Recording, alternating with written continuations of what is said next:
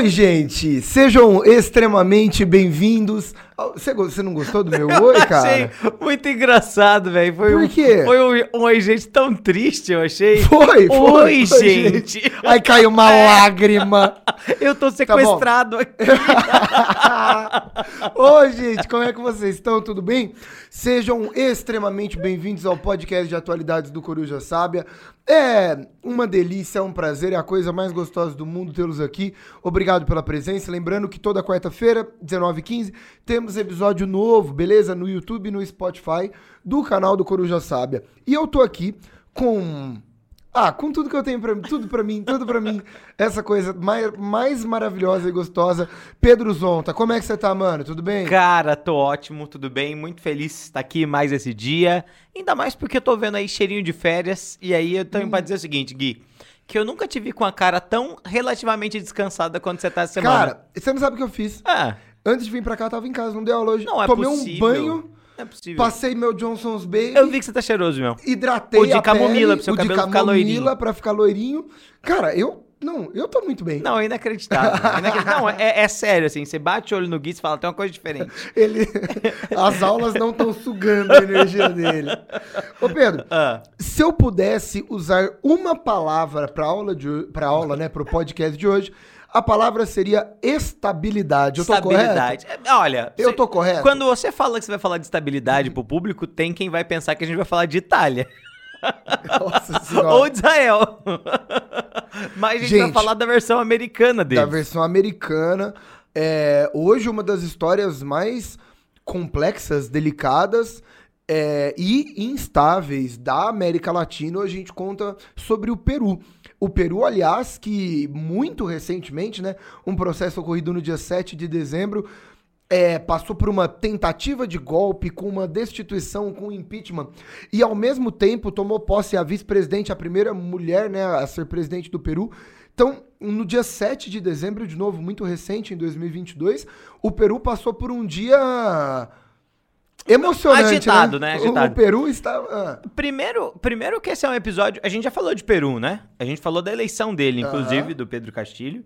Então eu acho que tem um pouco assim uma questão meio de, olha, é quase como se fosse um episódio da família. A gente vai poder se autorreferendar, a gente vai poder falar sobre o que a gente já falou lá atrás e tal. Mas é o seguinte, né? A gente tem eh, o presidente Cara, Pedro a gente Castilho. falou de Peru? Não falou a de gente Peru. falou de Colômbia. Não falou de Peru?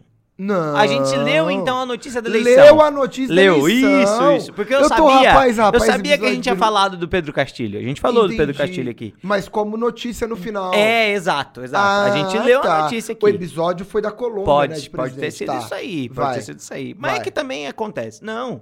Bom, enfim. É, foi com o Petro na Colômbia. Exato, Aham. é, beleza. Mas enfim, a gente falou, falou, falou Citou, sobre. citou sobre. é, falamos Vai. sobre, sobre a questão do Peru, de, de ter sido um eleito um presidente de esquerda, um presidente de esquerda que tem uma, uma característica um pouco mais conservadora. O, pai, o Peru tem suas peculiaridades muito grandes, né? É, o Pedro Castilho é uma figura bastante emblemática. É, um cara que estava vinculado com as guerrilhas lá atrás, um cara que é, foi professor depois, um político de esquerda, mas um, um membro da esquerda tradicionalista, um cara que é contra, por exemplo, aborto, que é contra a legalização dos- das drogas, esse tipo de coisa. Mas que É, é acaba- interessante, né? Uma esquerda conservadora, então, né? eu tenho a impressão que eu a gente fez exatamente esse mesmo comentário. Por isso que eu acho que a gente falou. Mas pode ter sido daquelas notícias pequenas. É. É, que a gente já gravou tantos programas que a gente se confunde. É. Mas, mas, enfim, em todo Bom, vamos caso. E aí a gente tem o Pedro Castilho, que desde o começo sempre teve uma certa dificuldade em relação ao governo, tá? Isso porque a política no Peru é uma política bastante instável. A gente vai fazer um, um pouco esse, esse, esse, esse histórico, falar um pouco da década de 90 para cá, do que a gente tem ah, na situação política, mas nós temos na situação peruana, né, um parlamento que é unicameral, diferente do Brasil, que é dividido entre Senado e Câmara. Então, às vezes o presidente controla o Senado, mas não controla a Câmara, como é o caso dos Estados Unidos, né? Atualmente o Joe Biden controla o Senado, não controla a Câmara, e isso permite a ele ainda um jogo político. No caso do Peru, se você não controlar a Câmara, você não faz política. E aí vale destacar que desde o começo das eleições, desde o início das eleições do Pedro Castilho, Pedro Castilho tem uma certa dificuldade para conseguir organizar a política interna da nação, tá? Bom, É, o que nós temos na história peruana é, nos últimos cinco anos, se a gente for contar, um histórico muito interessante de cinco presidentes. tá? Cara, é, nos últimos seis, um histórico muito interessante de seis presidentes. Se Gente, tá na sétima, né? sete, É. sete presidentes. É isso. Bom, gente, vamos lá, vamos. E, e vamos... só, e só pra, pra- pra continuar a ideia, a gente não falou do Peru, então? Não falou? Não falou do Peru, falou. eu conferi. Então, Quando boa. você tava falando, eu conferi. Então, não então foi só essas notícias por cima. Ok. Ai, que doido, é que a gente É. mudou. Mudou o modelo do programa e a gente acabou confundindo. Mas voltando à ideia, então. É, e aí, é, nós temos, desde o começo, é, nós tivemos desde o começo uma tentativa de composição de três gabinetes ministeriais diferentes, tá? Isso porque o presidente sugere o gabinete ministerial e cabe ao Congresso Nacional aceitar ou não aquele gabinete é, ministerial. O presidente Pedro Castilho sugeriu três vezes, três vezes foi, é, é, foi negado. E na Constituição peruana, quando você tem um gabinete ministerial é, é negado, você tem que nomear todos os ministros novamente. Por isso, o Peru, em um ano de governo do Pedro Castilho, ele já apontou 80 ministros, tá? Meu Três gabinetes Jesus. ministeriais, 80 ministros. Lembrando que a gente tá falando de uma figura mais à esquerda, né? Do movimento que a gente chama de Peru Livre. É, mas, ao mesmo tempo, historicamente, o Congresso peruano é ultra conservador. Ultraconservador, Ultra. sim. Então, esse choque é muito forte, né? Sim. Muito forte. É, existem algumas regiões em que a esquerda é mais forte dentro do Peru, principalmente as grandes zonas urbanas, é, mas quando a gente olha para o aspecto político total, é um aspecto político bastante conservador. Parecido, assim, né? Quando a gente Ah. faz analogia com a política brasileira, É. parecido. Muita, muito essa questão de centrão, né? Sim. Lá, muito políticos que estão lá, que estão lá há 200 mandatos, que Sim. são latifundiários, né? Sim, sim. Muito essa mesma linha. Sim, e uma política que dentro do Congresso se renova muito pouco, apesar da presidência ser uma presidência de, de bastante mudança ao longo do tempo. Bom, é, isso faz com que o Pedro Castilho tenha uma instabilidade política para governar. Então ele tem uma dificuldade de governar. Então não consegue monta montar um gabinete ministerial. Isso foi puxando uma crise, e aí eu tenho um Congresso muito poderoso, desde a Constituição, a gente vai falar das reformas constitucionais, da Constituição atual peruana. E o que, que vai ser muito curioso? é muito curioso que é no começo, a primeira vez que não conseguiu montar o ministério, o, o parlamento fez uma espécie de voto de desconfiança. Falou, olha, esse presidente ele é moralmente incapaz. E aí olha só o seguinte, na Constituição peruana não existe impeachment, o nosso, como a nossa Constituição tem desde 88. Por isso quando a gente vai destituir um presidente, esse presidente é empichado. Lá o Congresso faz uma espécie de voto de desconfiança, avisando, fala, olha, o presidente não está em condições morais devidas para governar. E aí, olha, O termo condições morais é muito bom, cara, né? é muito bom. E olha que absurdo maluco. A Constituição peruana propõe o seguinte. Então, ó, Gui, se você, você não conseguiu montar seu gabinete, eu posso fazer um voto de desconfiança. Falo que você não tem condições morais. Depois eu posso tentar fazer de novo, se você não conseguir fazer de novo. Se você não conseguir de novo uma terceira vez, eu posso fazer de novo. Só que se eu faço três votos de desconfiança contra você, presidente, eu sou o parlamento, é, você, como presidente, tem o direito de dissolver a Câmara do Parlamento. Consegue entender o que é isso? É, é uma trocação livre, né? um tiro na cara exato. do outro, né? Eu vou, eu, eu vou tentar ver, vou tentar medir a situação da Total. política, pra que lado que o público vai, na, na grande medida. Se o público for pro meu lado, eu aproveito isso, desalojo você como presidente. Se o público for pro seu lado como presidente, o presidente consegue desalojar o Congresso. Entende que ó, quando a gente olha pra essa situação, essa situação é uma situação extremamente instável politicamente.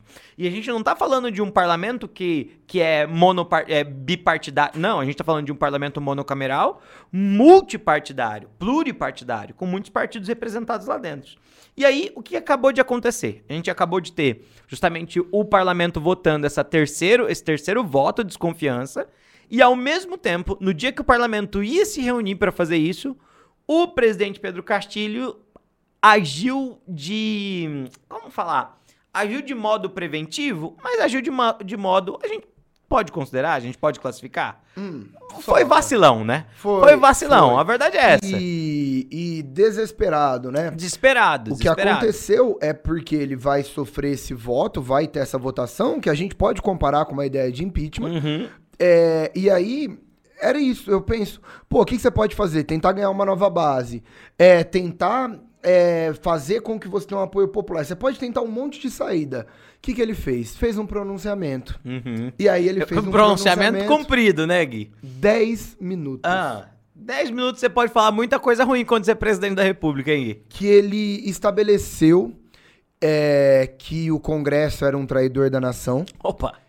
E defendendo a democracia, eu Ah. gosto muito de que todas as pessoas que atacam a democracia Defenda a falam que democracia. estão defendendo a É muito democracia. bom, é muito o Eduardo Bueno fala, né? Não tem nada melhor que uma democracia liberal para você atacar uma democracia liberal. E Pedro Zonta, no dia 7 de setembro, de dezembro, 7 de setembro é, É. nosso, né? No dia 7 de dezembro de 2022, ele estabeleceu algumas bases do que iria acontecer no Peru a partir, de agora. Aham. Pedro, eu vou, eu vou falando uma por uma, você vai me falando se você lembra alguma coisa na história Tá, do tá bom, Brasil. vamos lá. E se te remete a alguma coisa, o que, que você acha dessas medidas? Tá, tá bom. Medida número 1. Um, dissolução temporária do Congresso. Olha, curioso. Tá. Medida número 2. Convocação para eleições de uma constituinte. Interessante. Ele quer mudar a Constituição. Aham. Essa, essa medida 3 aqui é boa. Ah. Vocês já ouviram alguma coisa parecida? Governo baseado em decretos-lei. Mas isso é Até que haja uma nova Não Constituição. sabia que o Pedro Castilho é professor de História do Brasil, sabe? Exatamente. Toque de recolher em todo o país das 22 às 4 da manhã. Ah. Reorganização do judiciário e de todos os órgãos judiciais. Personagem favorito, Getúlio Vargas. confisco de armas em posse legal de civis. Curioso. E aí tem uma parte muito importante do discurso dele. É. Pedro, ele é do Peru Livre, Uhum. que é mais voltado à Esquerda. esquerda.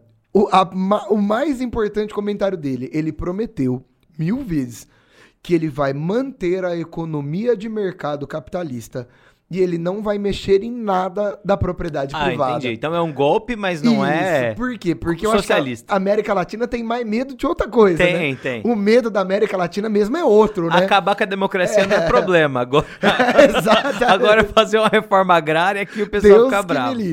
Então, por conta disso, ele manteve a promessa de que ele não vai mexer no sistema de mercado e nem em propriedade privada. Uhum. É, deu super certo, viu, gente? Em duas horas ele já estava preso.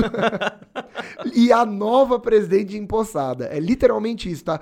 Ele fez um discurso em duas horas: impeachment, preso e nova presidente. Foi um dia muito emocionante, porque teve uma votação, um discurso de um presidente com tentativa de golpe, até o término da votação, a, garantindo, né? Vou chamar de impeachment aqui. Uhum, uhum.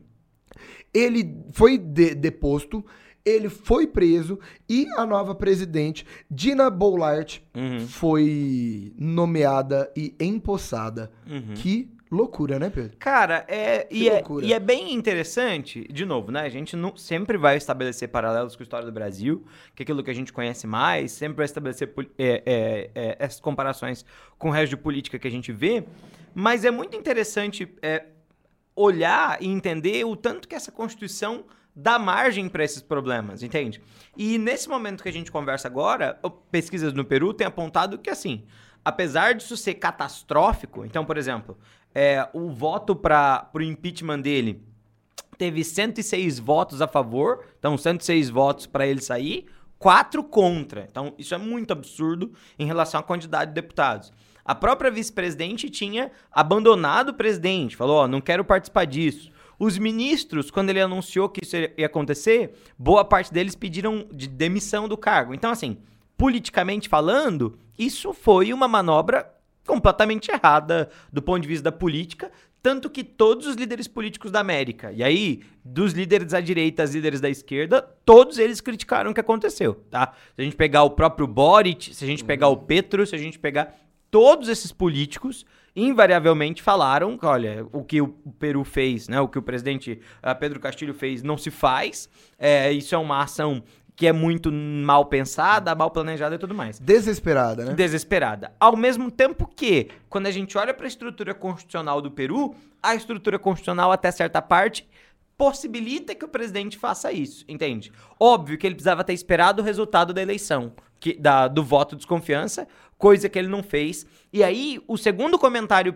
pior ainda, não é só uma dissolução do Congresso, é uma dissolução do Congresso combinada com o estado de sítio, entende? Então ele falou assim, ó, não estou apenas dissolvendo o Congresso, que é aquilo que a, a Constituição me permite, e ok, pegaria mal em todo caso, mas estou decretando também estado de sítio, convoco as Forças Armadas em situação especial, e, ou seja, a gente vai ver aí um garroteamento da liberdade, uma redução da liberdade dentro do Peru.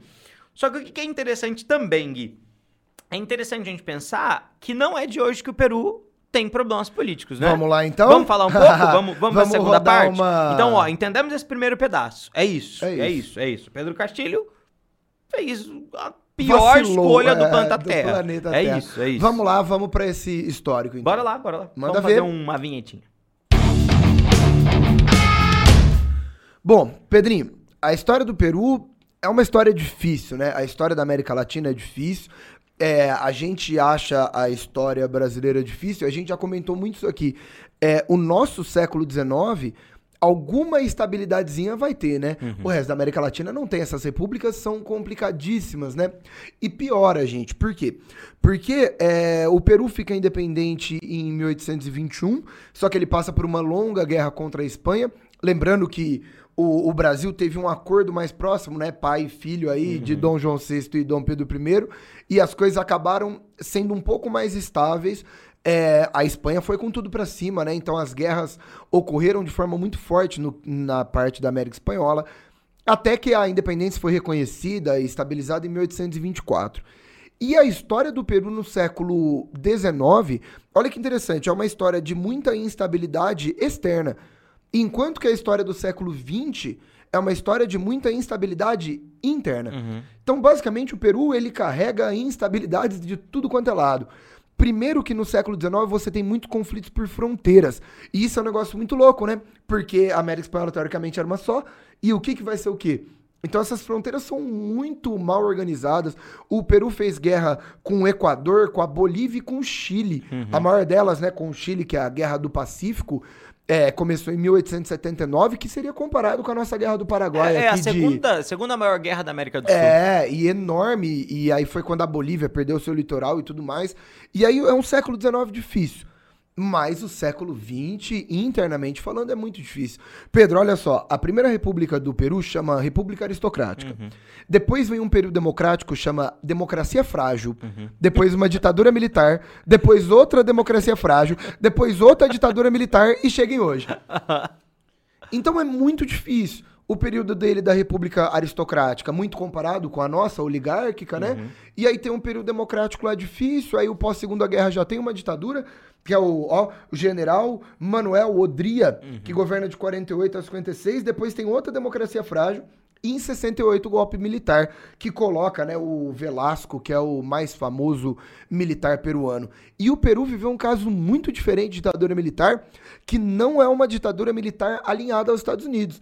Não é no contexto da Guerra Fria, como a gente fala de Paraguai, de Brasil, de Chile, de Argentina. Uhum é uma ditadura militar muito nacionalista, que inclusive ele fez uma reforma agrária. O Peru passou por uma reforma agrária no meio da sua ditadura militar. Só que essas novas elites, essas elites desmanteladas, se organizarão em novas elites.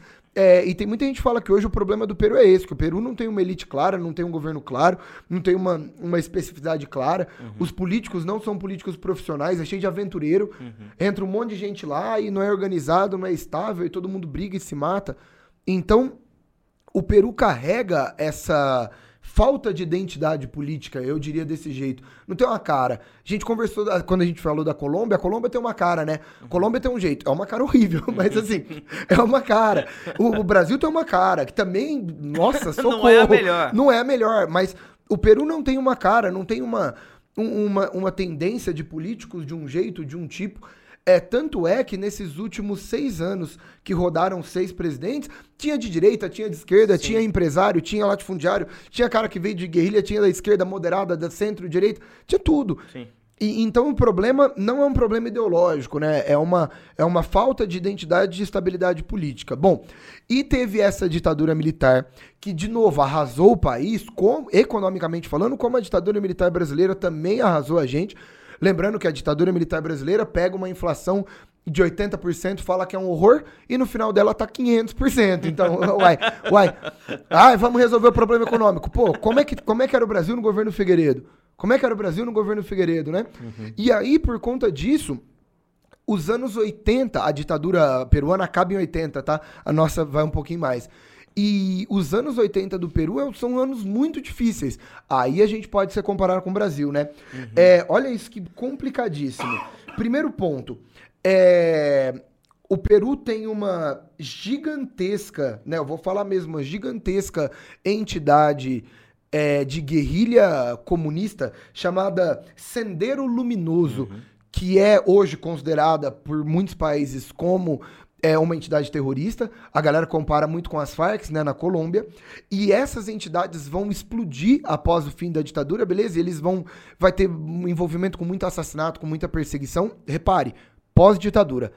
E a economia do Peru nesses anos 80 destrói, arregaça. Gente, lembrando, vamos lá. É, no Brasil, a gente teve um maravilhoso cara chamado José Sarney. Uhum. No Peru, eles tiveram Alan Garcia. Uhum. O Sarney, muito delicado na história brasileira, porque o Sarney deixa 2 mil por cento de inflação. 2 mil e aquela loucura de, de moeda e vai moeda, volta moeda, vai moeda. Horrível, né? Uhum. No Peru, Alan Garcia deixou 7.600% de inflação. Olha só, é uma quantidade interessante. 7.600% de inflação. Então eu tenho guerrilhas comunistas tomando o Peru, uma inflação absurda, uma falta de identidade política, um problema gigantesco, até que em 1990 a gente tem eleição. É eleito um peruano de origem japonesa, uhum. um maravilhoso homem chamado Alberto Fujimori. Uhum. Conta pra gente, Pedro. Cara, é bastante interessante essa, mas é, é, muito interessante esse, esse paralelo da década de 1980, né? O quanto que a situação peruana é uma situação muito ruim e o quanto que a situação brasileira também é uma situação muito ruim. Inclusive, eles mudaram, né? A moeda peruana que era o sol, sim, aí sim. teve o sol novo, é, aí mudou para é, outra. É, é, o lembra... Inti virou o novo sol, é, é. Me lembra muito a história brasileira, brasileira. de cruzeiro, cruzado, cruzado novo para voltar para cruzeiro. E isso mostra também pra gente uma coisa assim, né? Não é, não é só a título de olha que curioso, elas são relativamente parecidas. É, isso tem a ver com o fato da própria economia global estar se reorganizando na década de 80, na década de 90.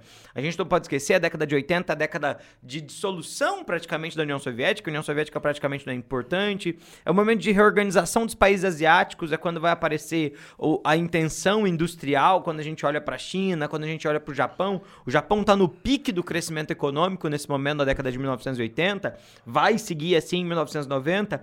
Então, é, o que parece mesmo é que a América Latina perdeu bastante seu espaço, seu protagonismo. Vamos lembrar, quando a gente olha o Peru, o Peru tem, assim como a Colômbia, uma, uma indústria agroexportadora muito grande, tá? Naquele momento também tem um problema muito grave com o narcotráfico, que é um problema que tem até hoje. Não à toa o Sendero Luminoso é comparado com as Farc, porque também tem no narcotráfico a sua forma principal de, de, de extração de dinheiro para militância e tudo mais.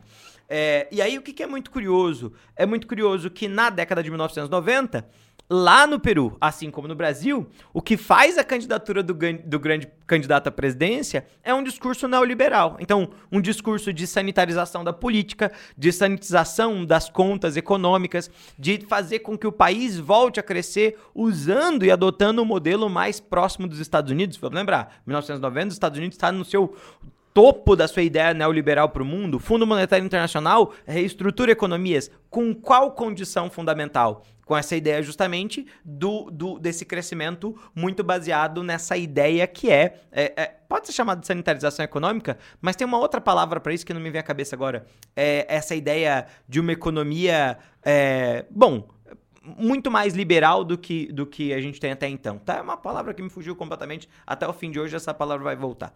É, e aí, o que, que é esse Fujimori? Fujimori faz uma campanha ultra rápida com essas promessas de agir justamente sobre o, quais são os principais problemas econômicos uh, do Peru, é, agir guiado pelos Estados Unidos e agir muito. Parece, eu diria até, Gui, ele tem um discurso que parece quase positivista, assim, ó. Vamos buscar o problema, vamos resolver esse problema. Tanto que isso vai ser chamado de Fujishock, né? O estilo do Fujimori de organizar a política. E a campanha acaba dando muito certo. Ele derrota o Mário Vargas Llosa, que era na época um candidato também, que também tinha uma proposição liberal. O Fujimori fala, ó, ele é liberal demais, a gente tem que tomar cuidado com os nossos. E a hora que o Fujimori é eleito, ele é mais liberal que o próprio Mário Vargas Llosa, inclusive, tá?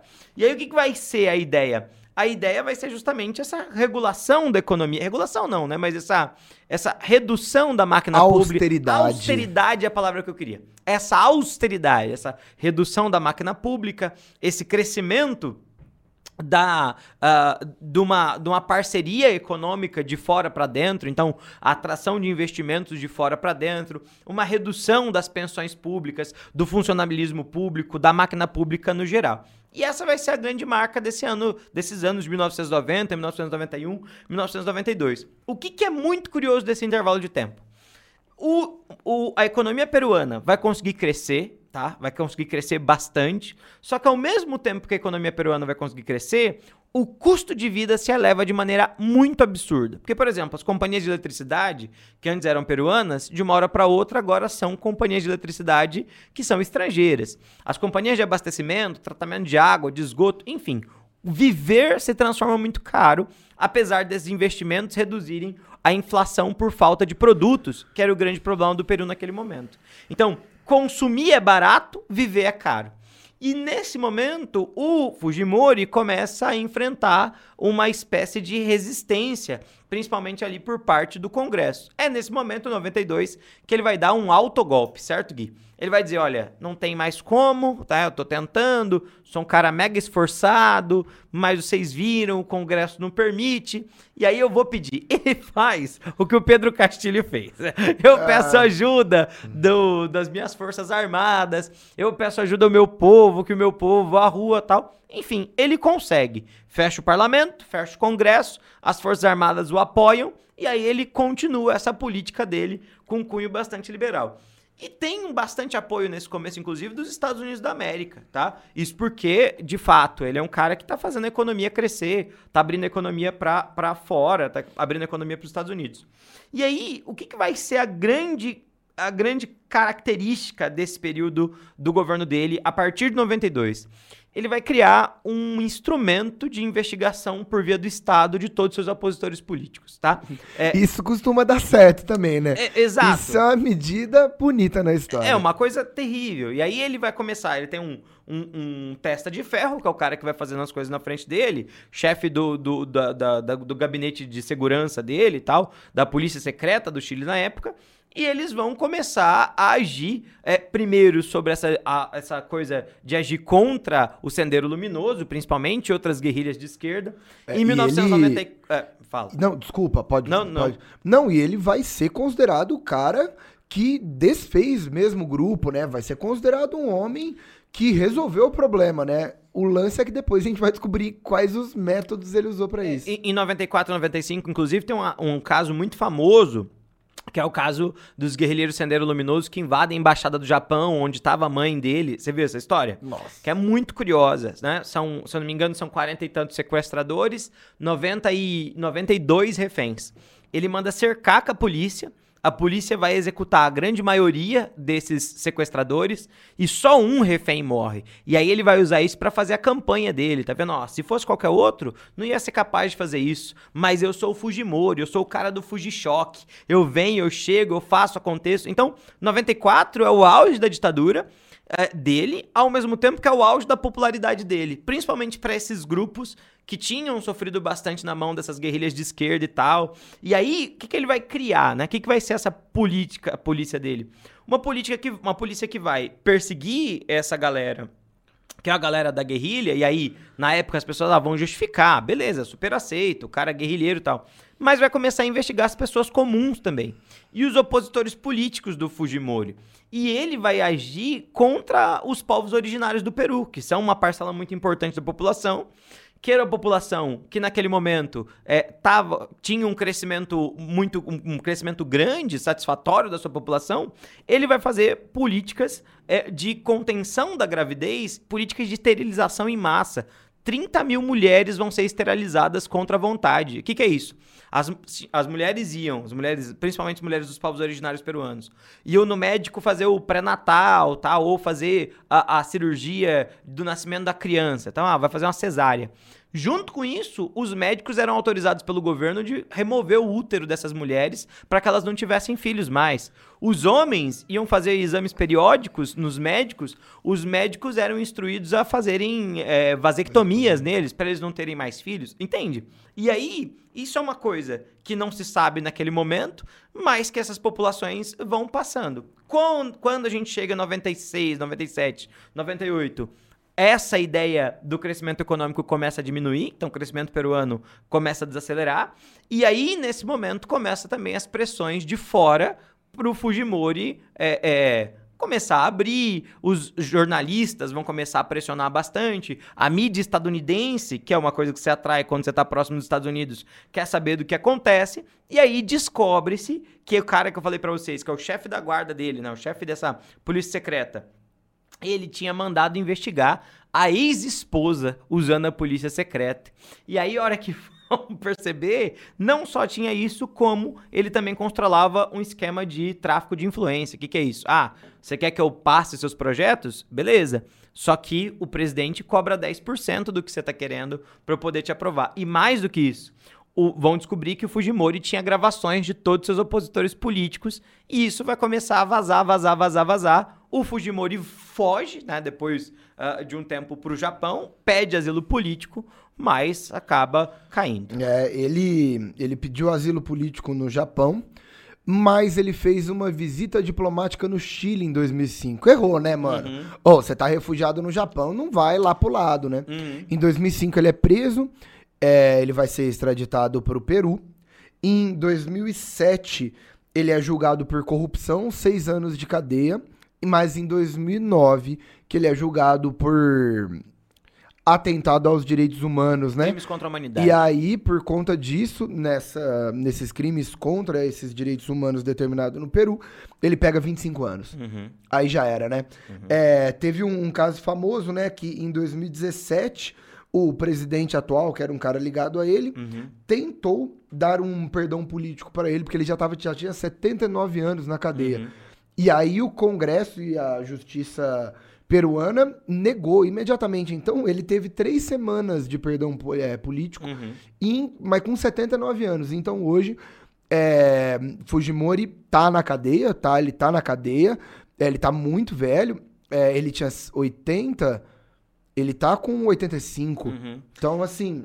Ele tem descendentes políticos ativos, né? A aí filha, que tá o lance, né? né? Aí é o grande ponto, né? A filha dele, para mim, é o, o passo mais importante, Keiko, né? Fujimori. Uhum. O filho que é congressista, o filho que é congressista, que é candidato é, à presidência. E a vezes. filha já foi candidata três vezes, uhum. só que nas duas últimas, é, a gente tava conversando né, em voto válido, uhum. útil ela chegou muito perto. Na última eleição, ela teve 49,88. 49,9. Uhum. Ou seja, o cara que ganhou, ganhou com 50,1. Uhum.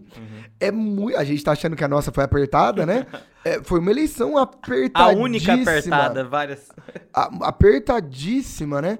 Então.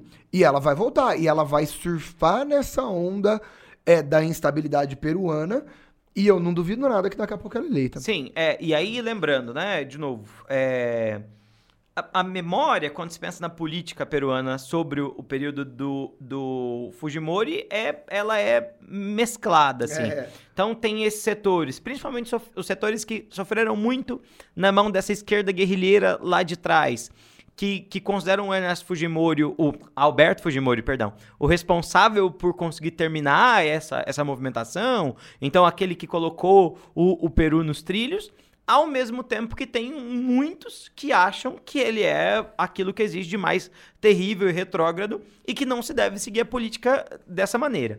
O que, que é muito curioso? É muito curioso que muito da instabilidade política que o Peru vive vem da própria ideia das reformas constitucionais. Em 92, o Fujimori cria uma nova Constituição, 93. Essa Constituição de 93, ela é uma Constituição é, que dá máximos poderes ao presidente, mínimos poderes ao Congresso. Quando cai o governo do Fujimori, qual é a intenção do Congresso? Criar uma nova Constituição que dá máximos poderes para o Congresso, mínimos poderes para o presidente. E essa disputa vai para lá, vai para cá, que acaba sendo o, um elemento de instabilidade política muito grande. Né? É, de maneira geral, o legado político do Fujimori não é, é, usado por nenhum outro político senão a Keiko Fujimori, entende? Ah, é, mas no sentido de, não, eu vou modernizar, eu sei que o meu pai errou, não nego os erros do meu pai, mas é possível construir uma política diferente, tá? Enfim, essas são algumas, algumas das ideias principais, né? Muito doido, né? É. Muito doido. E quando ele cai, é, rola um choque muito grande no Peru, né? Porque aí, quando ele cai, começa a rolar também o que ele fez. Sim, e isso é sim. um choque. Tanto é que nos próximos 15 anos o Peru vive uma estabilidade, tá? Eu diria até que de 2001 a 2016 é o período mais estável da história do Peru. Do Peru, é. A gente vai ter três presidentes aí eleitos super democraticamente, super certinho, com, com o governo finalizado. É um período muito tranquilo. Uhum. E aí a gente entra na nossa história final aí, fazendo, Pedro, nosso. Posso ir pro histórico final? Pode, O pode. histórico interessante.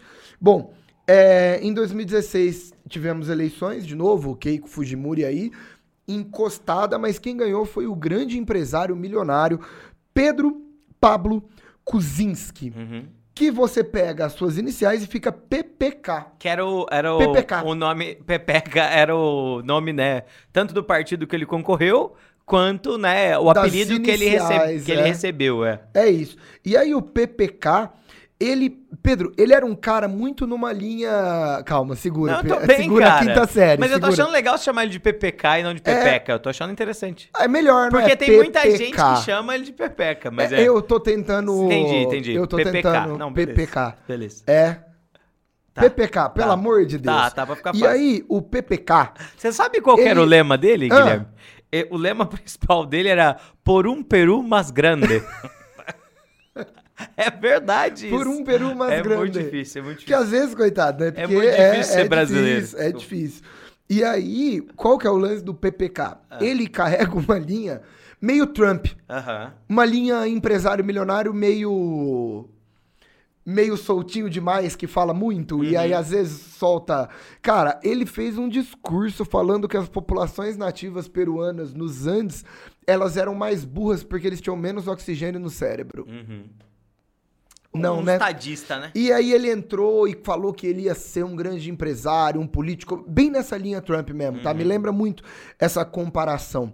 E aí, o que, que aconteceu? Em 2018, explodiu um baita de um esquema de corrupção dele, depois de dois anos de governo, com uma empresa, Pedro, não sei se já ouviu falar, uma empresa internacional gigantesca de construção civil e tal, É. chama Odebrecht. Eu, eu ouvi falar dessa empresa. É de O presidente país? era Marcelo Odebrecht. de que, É. de que país que é essa empresa? Brasil. Olha que coisa. É. E Cara, eles doavam dinheiro pra campanha lá no Peru, né? É. Pra facilitação tal na hora de eleição. Cara, é, por conta deste fator, é, corrupção com o Odebrecht, um monte de, de comentário horrível que ele fez, impopularidade, sofreu o seu processo de incapacidade moral, Moral, né? isso. Antes ele, ele renuncia, tá? Antes ele renuncia, mas ele sofreria de qualquer forma.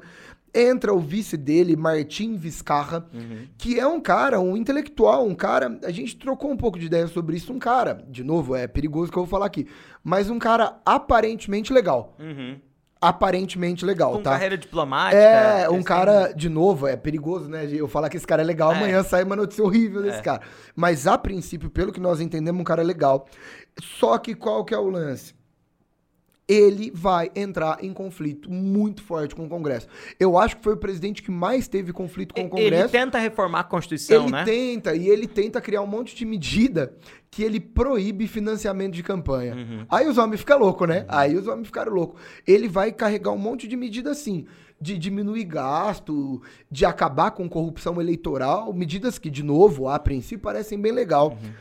O Congresso falou, eu acho que ele é moralmente incapaz Incapaz. abriram de novo, sofreu de novo, e de novo, é, quatro anos, dois impeachments, e aí o que, que vai aconte- acontecer?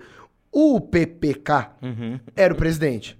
O Vizcarra era o vice-presidente. Os dois caíram. Entra quem? Presidente da O Câmara. presidente da Câmara. Aí sim teremos um político perfeito pro Congresso. Um cara chamado Manuel Merino. Um típico cara do Centrão, latifundiário, comanda o mercado de Do- banana Do, do, Centrão peruano. Centrão peruano. correto? É bom lembrar isso que a gente tá falando do Brasil. É. É, porque as pessoas comanda- podem confundir. comanda acordo é de produção agrícola e de pecuária, um gigantesco pecuarista. Uhum. Só que o Vizcarra era um cara que tinha apoio popular. E aí vai entrar a figura mais representativa do político tradicional centrão peruano, que era totalmente afastado pela população. O governo dele vai de 15 de novembro de 2020, falei errado, de 10 de novembro de 2020 a 15 de novembro de Olha aí, 2020. ó. Tá Ele governa por cinco dias. Cinco dias tá o suficiente. Entra um cara chamado Francisco Sagasti, Uhum. que era o presidente do Congresso quando ele havia saído. Ele governa por mais um ano, tem eleição, entra Pedro Castilho. Pedro Castilho governa de 2001 até o dia 7 de dezembro de 2022, quando vai sofrer um novo voto de desconfiança, de incapacidade moral. E no meio da votação, ele anuncia uma tentativa de golpe, falando que vai fechar Congresso, abrir uma nova Constituição, criar decreto-lei, toque de recolher, tudo que você imaginar. Ele é destituído, ele é preso e entra a atual presidente do Peru, Dina Boulart. E essa história vai ser interessante. É, que aí é o seguinte, ó. é- Ela é a atual presidente, que deve ficar em exercício da função até 2026. É, Se a gente for levar em consideração o histórico agora recente, Eita. é pouco provável. Ela é uma política que era do, do, do partido do, do partido do Pedro Castilho. Do Peru Livre. Ela né? era do, do Peru Livre. É, não era uma política de grande destaque, apesar de já ter concorrido à presidência antes. É, é uma política experiente, é uma mulher ali na casa dos seus, dos seus 50 e tantos anos. É, é, se eu não me engano, eu vi, a, eu vi a idade, não é 50 e tantos ou 60 e tantos.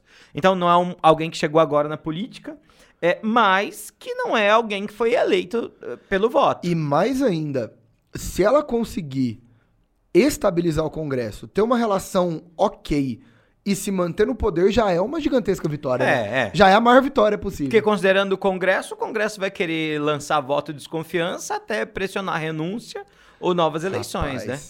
É isso. Então temos histórias interessantes pela frente. Provavelmente sim. É isso. Fechadíssimo? Fechadíssimo. Fechadíssimo, então. Gente, chegamos, contamos tudo que você precisa saber sobre o Peru e vai acompanhando essa história que vai ser interessante. Desculpa a quarta série nossa hoje, é que, né, a gente já tá. Cara. Já estamos no ritmo de Ah, férias não, já. e a gente segurou bem mais, né? Não, eu achei que ia ser bem pior. Na eu minha achei cabeça. que ia ser bem pior. Eu achei que ia ser bem pior. Na minha é cabeça, isso. nas Qual é o barulhinho do peru mesmo?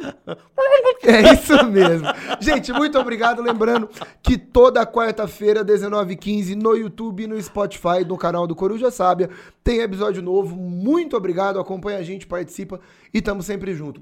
Um beijo. Obrigado, gente. Valeu. Até mais, tchau, tchau.